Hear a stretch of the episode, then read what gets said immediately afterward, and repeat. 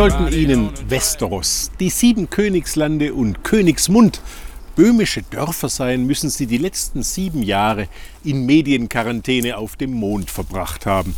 Die ganze Welt liegt derzeit wieder im Game of Thrones Fieber. Ausgedacht hat sich die Welt von Westeros George Raymond Richard Martin. Dass sein Name dieselben Mittelinitialen wie Tolkiens aufweist, ist Zufall. Dass der 70-jährige George R. R. Martin es auch, was die Verkaufszahlen anlangt, mit dem Schöpfer von Mittelerde aufnehmen kann, nicht. 1996 veröffentlichte Martin unter dem Titel A Game of Thrones den ersten seines auf sieben Bände angelegten Romanzyklus A Song of Ice and Fire. 23 Jahre später warten wir angefixten Leser immer noch auf die ausstehenden beiden Bände. Schon bei meinem ersten Besuch für Druckfrisch 2012 in Santa Fe sprach ich George R. R. Martin darauf an. Warum lassen Sie sich so lange Zeit mit dem nächsten Roman? Ihre Leser sterben. Uh, uh, es ist eine lange Geschichte, erzählt in bislang fünf Büchern, aber eben eine Geschichte mit einem Anfang, einer Mitte und einem Ende.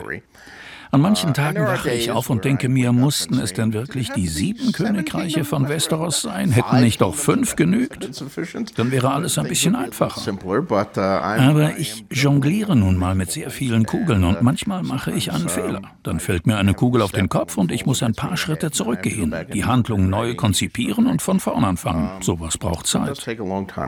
Man könnte behaupten, aus ihren Romanen lässt sich mehr über den politischen Alltag erfahren als aus der Zeitung. knowledge about everyday politics than reading the newspapers. Uh, Ich hatte durchaus vor, Politik als eines der Hauptthemen ins Zentrum dieser Romane zu stellen. Ich hoffe, meine Leser zum Nachdenken über politische Fragen zu bringen. Wenn zum Beispiel Daenerys Targaryen eine Stadt der Sklavenhändler erobert und sie zu regieren versucht, stellt sie fest, dass gute Absichten allein kein Regierungsprogramm sind. Da gilt es, eine Reihe sehr schwerer Entscheidungen zu fällen und egal was man macht, die Leute werden einen hassen. Selbst wenn man über drei Drachen verfügt. Genau. Die Drachen sind Metaphern. Quasi die Atombomben in ihrer Welt.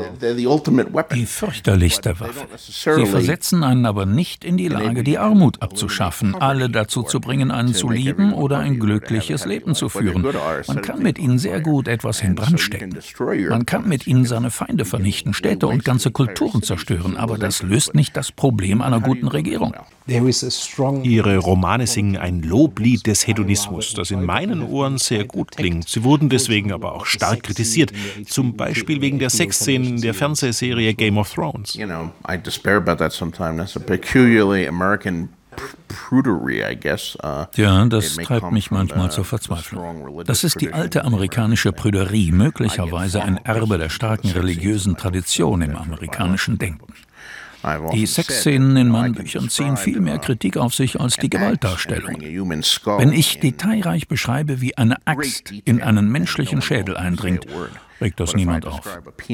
Aber wenn ich ebenso detailreich beschreibe, wie ein Penis in eine Vagina eindringt, bekomme ich Briefe, in denen steht, ich werde Ihre Bücher nie wieder lesen. Das ist schmutzige Pornografie. Bis zu dieser Szene hat es mir gefallen, aber dann musste ich den Roman weglegen. Meiner Ansicht nach zeigt das eine traurige Wahrheit über Amerika. Penisse, die in Vaginas eindringen, haben im Verlauf der Geschichte vielen Menschen großes Vergnügen bereitet. Äxte, die in menschliche Schädel eindringen, haben dagegen selten irgendjemand zum Vorteil gereicht. Ich kenne George R. R. Martin schon seit Anfang der 80er Jahre. Damals war Martins Karriere gerade auf ihrem absoluten Tiefpunkt angelangt. Armageddon Wreck hieß der Auslöser des Desasters. Es gibt nicht wenige Martin-Leser, die diesen Roman, auf Deutsch Armageddon Rock, um eine fiktive Rockband, den nach den Ringgeistern aus Tolkiens Der Herr der Ringe benannten Nutschools, für seinen besten halten. Nur wollte ihn niemand kaufen.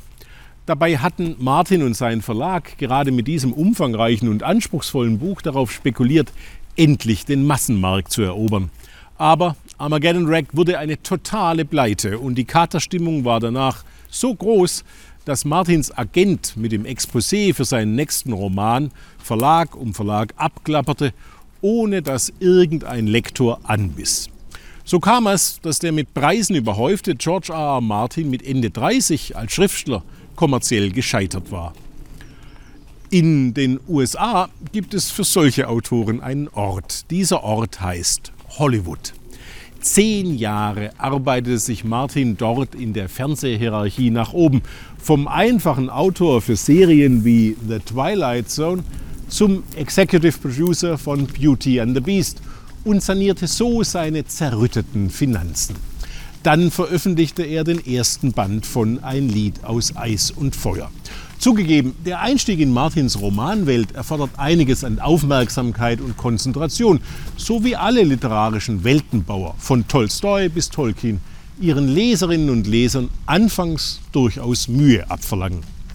Doch das Suchtpotenzial von Martins Romanen ist enorm. Was allerdings nun im Fernsehen mit diesen Romanen geschieht, ist ebenfalls ein Lehrstück über unsere Gegenwart. Nun hat die Unterhaltungsindustrie also scheinbar den Sieg über die Literatur davongetragen und für die Fernsehserie ein Ende gefunden, ehe der Autor mit seinen Romanvorlagen soweit war. Kann man sich ein treffenderes Schlaglicht auf die Kultur des infantilen Konsumismus denken, die auf die sofortige Befriedigung ihrer Bedürfnisse beharrt? Im Fall von Game of Thrones verzichtet man eben auf die Differenzierung, die letztlich jede Kunst ausmacht. Hauptsache, die Kasse stimmt und die Serie findet pünktlich ihr Ende.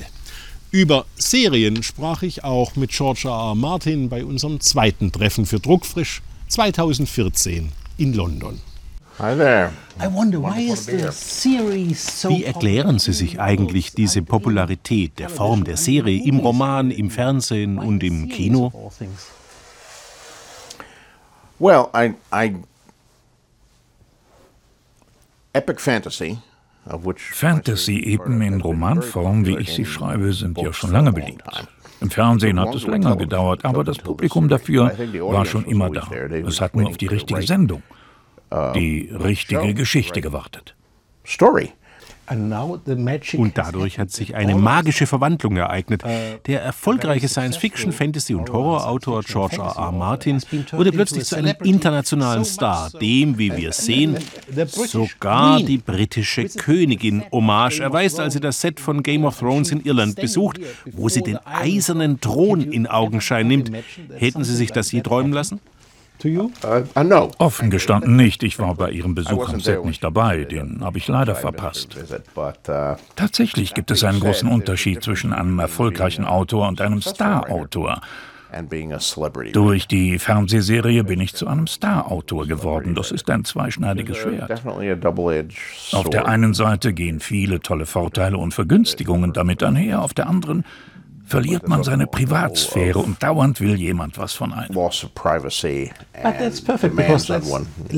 Das führt uns ins Zentrum Ihres Romanzyklus, denn der handelt ja von Macht.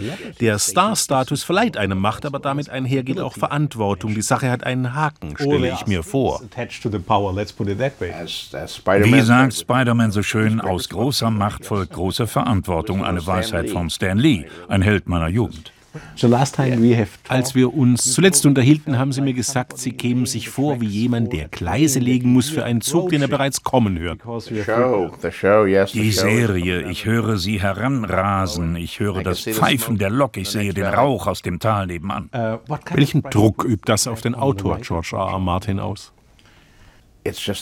Es läuft alles auf Arbeit hinaus, auf die Welt, die ich erschaffen habe, auf die Wörter auf der Seite, deren Dompteur ich bin und die sich anständig benehmen sollen.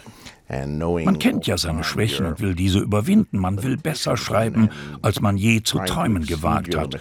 Das ist natürlich schwer, aber damit plagen sich wahrscheinlich alle Schriftsteller.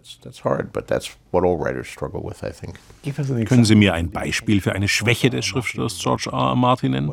Was mögen Sie an sich gar nicht? Wo müssen Sie an sich arbeiten? Wenn man über Geschichten nachdenkt, und ich denke über Geschichten nach, seit ich mir als Zwölfjähriger Comicgeschichten für Fanzines ausdachte, dann existieren für den Autor in seinem Kopf die Geschichten in nahezu platonischer Perfektion.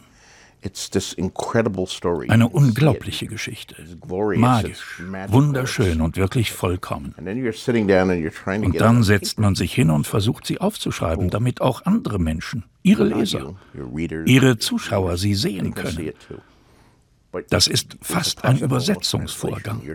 Man versucht einen Traum Gestalt annehmen zu lassen und bei diesem Übersetzungsvorgang geht immer etwas verloren, da spürt man seine Schwächen.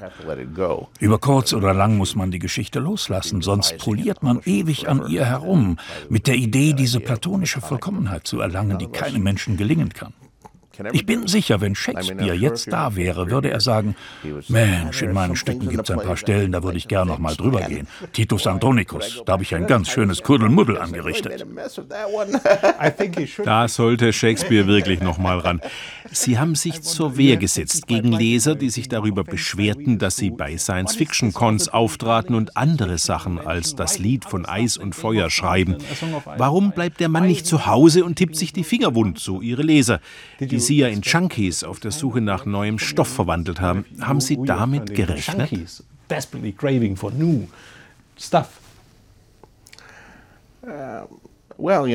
In Interviews tauchte immer wieder die Frage auf, ob ich überhaupt noch so lange lebe, um die Romanserie abzuschließen.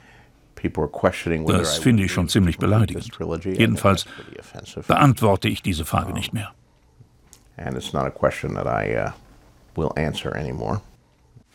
Mr. Martin, thank you very much. You're welcome. Thank you. Bye bye. bye.